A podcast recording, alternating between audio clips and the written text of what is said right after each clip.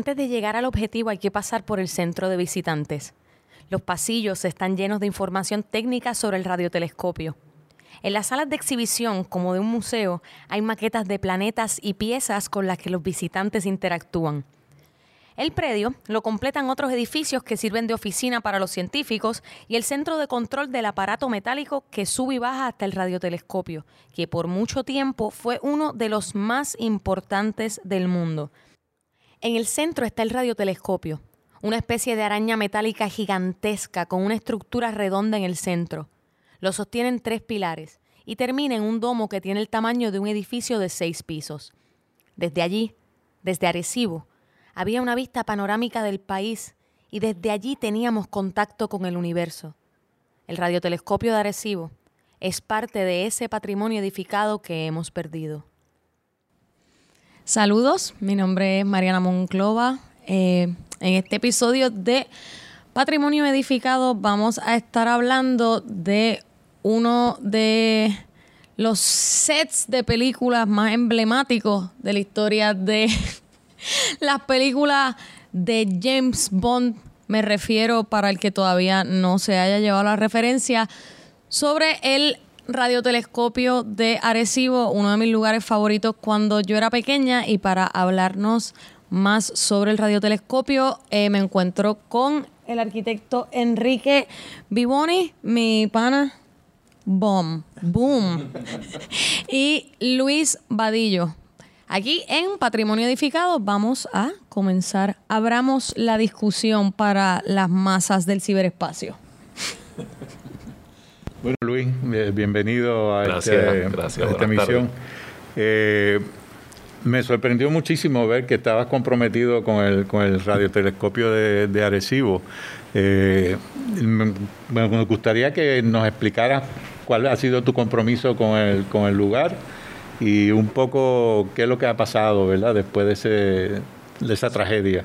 Claro. Primero agradecer la invitación. El radiotelescopio de Arecibo o eh, los, los amigos del Radiotelescopio de Arecibo, la National Science Foundation y la Universidad de Cornell, nos invitaron a participar en una competencia de diseño para el centro de visitantes en el año 1996.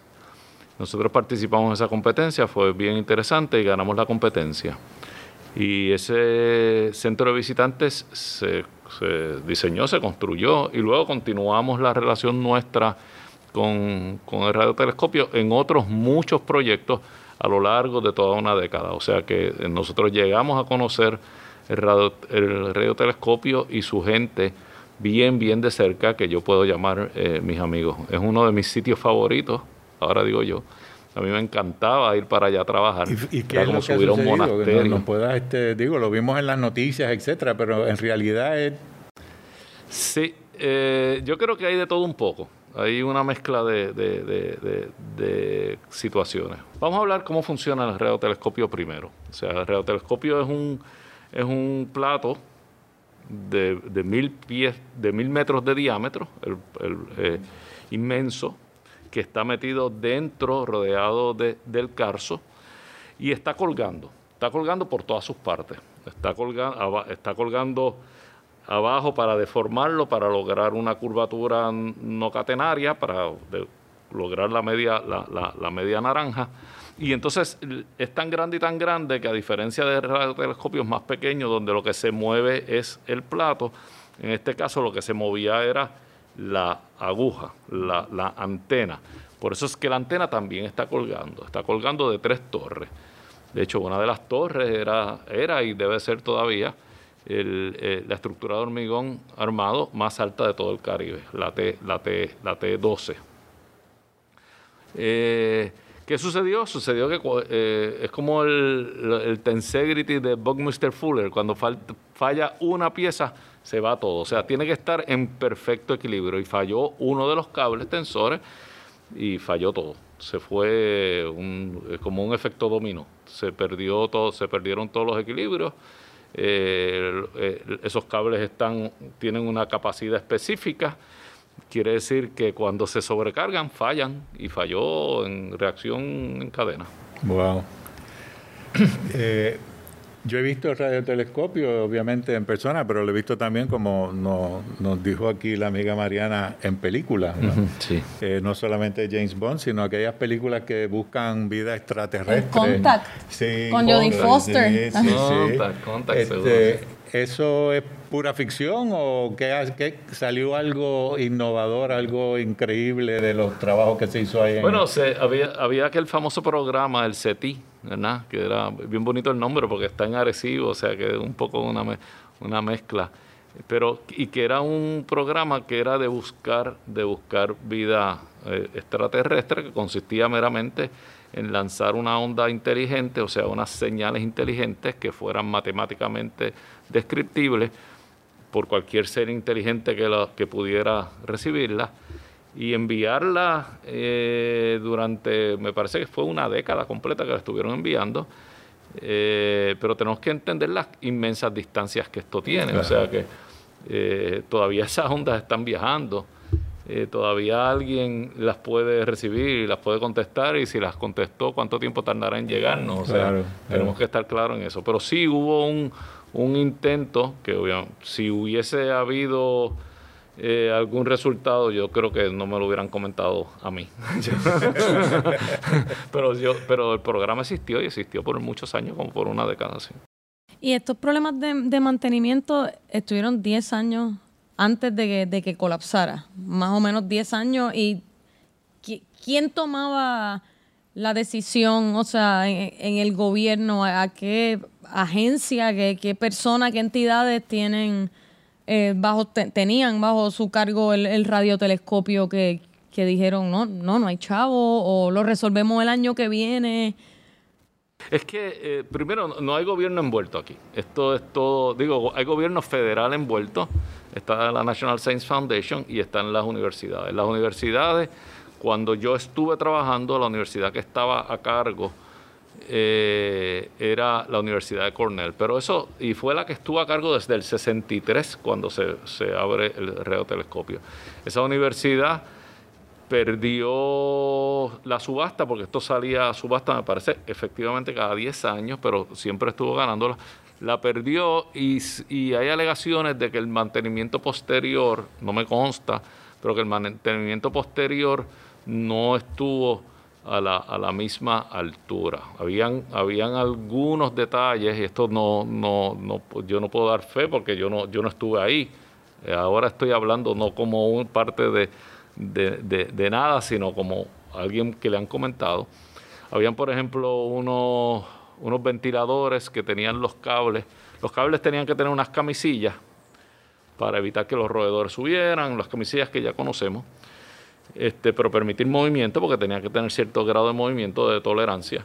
Entonces, esas camisillas había temor de que el, la en esa altura y la concentración de aire, la humedad, la humedad con el salitre que hay, salitre, aunque estemos en la montaña, el salitre en Puerto Rico siempre está presente, pues fuera poco a poco corroyendo los, los cables estos, que son unos cables pues, gordísimos, pero son, al fin de cuentas, al fin de cuentas son, son, son de acero. O sea, entonces había unos ventiladores, unos blowers que estaban secando constantemente esas camisillas, ese espacio entre la camisilla y el cable.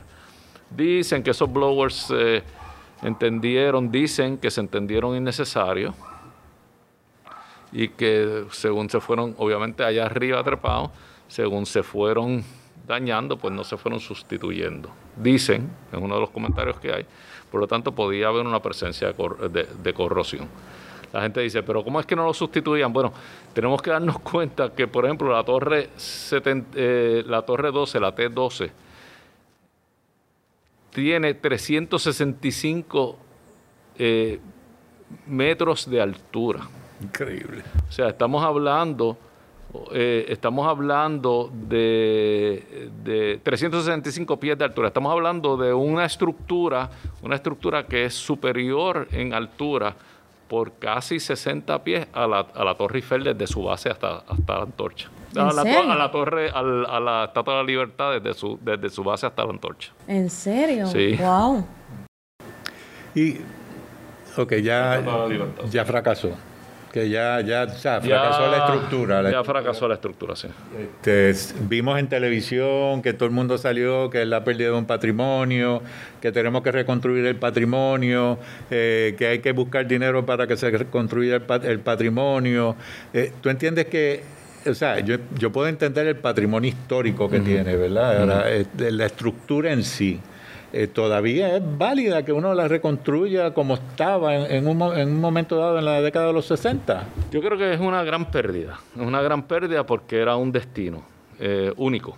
Eh, o sea, el radiotelescopio de Arecibo era comparable al, al, al morro, al yunque. O sea, cuando uno habla de Puerto Rico y de sitios que tenías que ver si venías a Puerto Rico, tú tenías que ir al morro, tú tenías que ir al yunque, tú tenías que ir al radiotelescopio y, no, es replicable. O sea, no, la había en más ningún sitio. Tú tenías que subir a las montañas de Arecibo, a los mogotes, para ver aquello. Y todos aquellos que lo vimos supimos de lo impresionante que era. Ahora, me parece que eh, a todos nos ha costado mucho trabajo asumir la pérdida. Pero la, la pérdida ya existía. El radiotelescopio había había perdido algo de su validez científica. Seguía siendo uno de los instrumentos o el instrumento de astronomía más preciso sobre la Tierra. Era el más preciso de todos. Sobre la Tierra. Sí, sí, era el más preciso de todos. Era el más preciso. Los niveles de precisión son, eran, eran increíbles. O sea, podía describir. Vamos a estar claros que los radiotelescopios están para identificar eh, cuerpos celestes que no son, que tú no puedes ver con un telescopio óptico. O sea, que están a una distancia que superan la, capacidad de, de, de, transportar la luz. La luz no llega. Cuando tú dejas de ver un objeto es que la luz no, no, ya no llegó. Quiere decir que tú no te queda más nada que eh, saber que hay objetos allá afuera y tratar de encontrarlos. Eh, un poquito de trial and error. Debe estar por aquí, ¿verdad? Y entonces empiezo a mandar señales y señales y señales y señales hasta que me rebota, como un sonar, igualito que un sonar, hasta que rebota. Y entonces, una vez lo encuentras el objeto, pues entonces ya lo que empiezas es a mandar señales bien cerca, bien cerca, bien cerca, para empezar a describirlo, describir su topografía. Y entonces tú puedes medir, de acuerdo a cuánto es el tiempo en que, en que te toma regresar la señal, si, está, si ese punto que tocaste está más cerca de ti o más lejos de ti. Pero vamos, vamos a darnos cuenta, estamos hablando no de milésimas de segundos, estamos hablando de milésimas de milésimas, de millonésimas de segundos en diferencia que te va a permitir decir, acabo de tocar una superficie que está más próxima de mí en un objeto que yo que está tan lejos que yo no veo. Ni que si sabes que está ahí. Y, no, no, ya sabes que está ahí, ya sabes que está ahí, ya lo tocaste. Okay. Pero entonces empieza a mandar señales para describirlo. Y entonces de acuerdo al tiempo que toma en regresar esa señal, tú sabes si está más cerca, si, vuelve más rápido, pues obviamente está más cerca ese punto de la superficie que tocaste. Si toma más tiempo, estaba más lejos. O sea que puedes dibujar una... Puedes dibujar una, topografía. Sí, una, montaña o un cráter dentro de un planeta verificando la, Eso es el tiempo. Oh, Pero el radiotelescopio era tan preciso y tan preciso que podía tomar diferencias de milímetros. Diferencias de milímetros. Es decir, que a un objeto que está lejísimo, que yo ni veo, yo puedo decir que estoy tocando ahora una superficie y la que estoy tocando justo al lado está 3 milímetros más profundo. eso, era increíble. Esa, Pero ya eso no es necesario. Bueno, eh, es bellísimo pero ¿qué es lo que pasó con la comunidad científica? La comunidad científica dice, qué bello. Pero si yo el objeto ni lo veo, ¿de qué me sirve saber diferencias tan pequeñas? Es más, nosotros aquí en la Tierra, aquí, tú y yo que somos arquitectos y que hacemos proyectos y que hacemos mandamos a hacer una agrimensura. A nosotros no nos interesan diferencias de milímetros en un terreno en el que tenemos aquí y que vamos a, actuar sobre él. Mm. Cuanto menos nos va a interesar en un objeto que está allá arriba. Entonces, eh, llegó el momento en que, aunque sí que bueno, porque eso viene con el territorio, así de preciso era el instrumento, los siguientes instrumentos no tienen que ser tan precisos. Yo lo que quiero es saber de qué está compuesto, qué está allá afuera. ¿Qué está allá afuera? ¿Cuáles son los cuerpos celestes? Y, una, y obviamente una descripción buena, pero no necesito descripción milimétrica del objeto, es lo que digo. Entonces, ¿qué vamos a hacer con, lo que queda ahí en Arecibo? ¿Lo vamos a rellenar? Este, o sea, nos vamos a olvidar. Este, una piscina. Un mall. en el morro había una piscina, yo no descarto nada a esta altura, hay un campo de golf, o sea. Sí, sí, sí. Bueno, eh, qué bueno que mencionas el morro, porque yo he participado en algunas reuniones de análisis de qué se puede hacer. Y todos hemos visto propuestas, y yo no quiero desmerecer ninguna propuesta, y sé que hay mucho, hay mucha reacción sentimental allá afuera y hemos visto una propuesta donde la misma huella del radiotelescopio, es decir, eh, del, plato, porque el radiotelescopio en realidad es todo, pero del plato, esa huella circular hermosa de mil metros de diámetro, lo rellenan con pequeños platos. O sea, lo rellenan con nueva tecnología. En unas propuestas. Yo he visto propuestas de ese tipo. Y caben, qué sé yo, cuántos platos hay metidos. La, la realidad es que ni Arecibo ya es el lugar. Arecibo fue el lugar cuando se construyó. Se construye justo, justo en el punto más álgido de la Guerra Fría. Se inaugura en 1963. siempre fue una inversión significativa. Ahora sustituirlo costaría 400, se entiende que 400 millones de dólares. Y hay, dice, hay gente que dice que se quedarían cortos. Y en aquel momento era su equivalente. O sea que era una inversión que eh, eh, los Estados Unidos quería estar segura, seguro de que iba a estar en un territorio eh, que ellos pudieran controlar. Y Puerto Rico era un territorio poco desarrollado y el más próximo al Ecuador, que es el lugar ideal, el Ecuador. Entonces dice, pues Puerto Rico. Entonces eh, hicieron un mapa de todo Puerto Rico, encontraron estos mogotes, eh, midieron las distancias, Arecibo no era lo que es ahora, Utuado no era lo que es ahora, no habían celulares, no habían luces, no había nada de eso, no había interferencia eh, de, alta frecuencia. y entonces, por lo tanto, era un lugar que tú decías, está limpio el cielo para ese tipo de, actividad. Porque no, ya no es lumínica, aunque la lumínica es importante, porque con la lumínica pues viene interferencia también, pero es, es, la distancia de estaciones de radio, de estaciones de celulares. Hoy en día Puerto Rico no queda, no hay una esquina de Puerto Rico, yo creo que ni en ningún lado donde nosotros podamos decir que, que tenemos unas condiciones limpias, sin interferencia. O sea que ya, en ese sentido, Puerto Rico no hubiese sido nunca. Y es otra tecnología, debería ser otra tecnología, porque en todo el tiempo que ha pasado desde que se inició, ¿no? Bueno, ha cambiado mucho la ciencia. Sí, pero los principios son básicamente los mismos y necesitas unas condiciones distantes, ¿verdad? Para la, la mayor limpieza, lo mejor. No, no tenemos una guerra fría, no a los niveles que lo teníamos en los años 60. Por lo tanto, de hacer una inversión de esa magnitud podría ocurrir en algún país amigo todavía más cerca más cerca del, Ecuador. O sea que yo creo que hay un poco de rescate romántico, vamos a no perderlo. En mi opinión, eh, no va a ocurrir. Esa, mi, mi, mi, mi humilde opinión no va a ocurrir, yo no soy científico, eh, pero yo no, yo no creo que vaya a ocurrir. No es que me guste que haya desaparecido, yo lloro, el radiotelescopio agresivo, yo lloré el día que leí la noticia. Eh, pero, pero, pero yo creo que hay que, hay que cargar con la realidad. A mí me parece que no lo hemos perdido todo. O sea, comentaba hace, hace poco que nadie, nadie pretende que el, que el Coliseo en Roma vuelva volvamos a tener eh, eh, gladiadores y público y, leones y todo lo que teníamos en, en, un momento y que hacía del Coliseo una estructura válida para aquel uso, ¿verdad?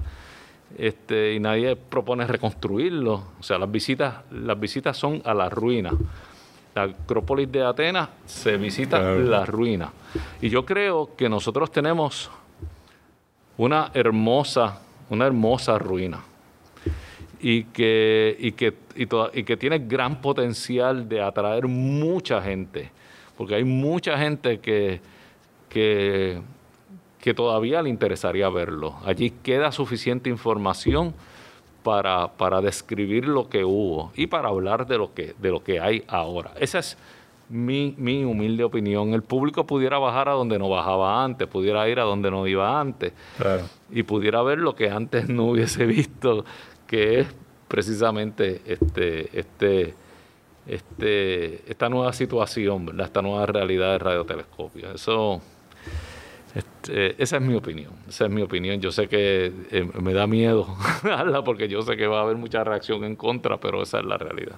Sí, y es posible, por último, o sea, es posible que haya gente que, que intervenga, organizaciones o inversionistas que intervengan en preparar ese espacio con, con las condiciones necesarias para que sea una ruina funcional, una ruina turística, o sea, pensando todos los senderos que, que hay que crear, un, un centro de visitantes que, cuente lo, ocurrido, tal vez una, una película, un pedazo de, ficción que, reciba a, la gente, nada, todas las cosas que hay que hacer pensando, creando el paralelismo con, la Acrópolis o, con el Coliseo. Existe gente que bueno, yo no sé si es una idea posible. Yo no sé si existe gente, pero una idea enteramente posible.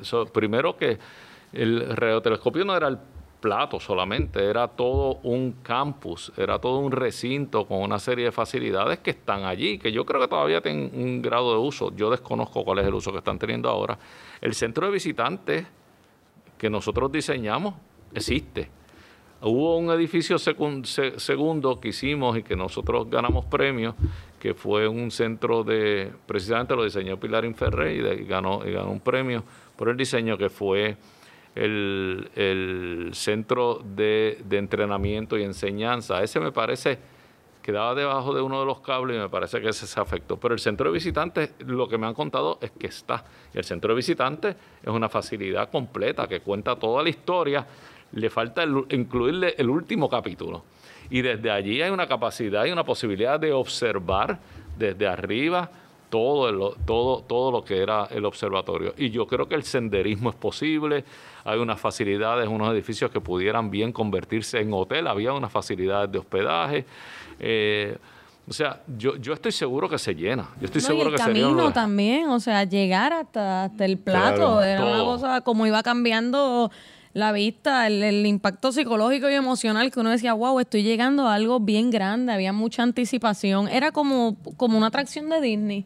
Sí. sí, de las atracciones bien emocionantes. Yo estoy seguro que si se abre la ruina, yo creo que va a ir un montón de gente. Lo que pasa es que en Puerto Rico nos olvidamos que hasta las ruinas hay que conservarlas. Ese es el problema. Eso, eso es, me están haciendo así de producción, porque eso es otro tema. Y si nos ponemos a hablar de ese tema, más el cupcake que yo me comí con el estómago vacío, que estoy aquí tratando de controlarme, hacemos tres horas de programa, pero, pero lo vamos a tocar. Esto lo, lo vamos a tocar, ese statement, esa aseveración de que en Puerto Rico nos olvidamos de que hasta las ruinas hay que conservarlas, pero vamos a dar ese tema para una próxima edición de Patrimonio Edificado. Mi nombre es Mariana Monclova, el señor Enrique Vivoni y el señor Luis Vadillo. Muchas gracias por estar aquí. Gracias a ustedes. Digo a Vadillo, no, contigo seguimos. Esto fue Patrimonio Edificado de la Fundación Puertorriqueña de las Humanidades. Nos vemos y oímos en el próximo capítulo.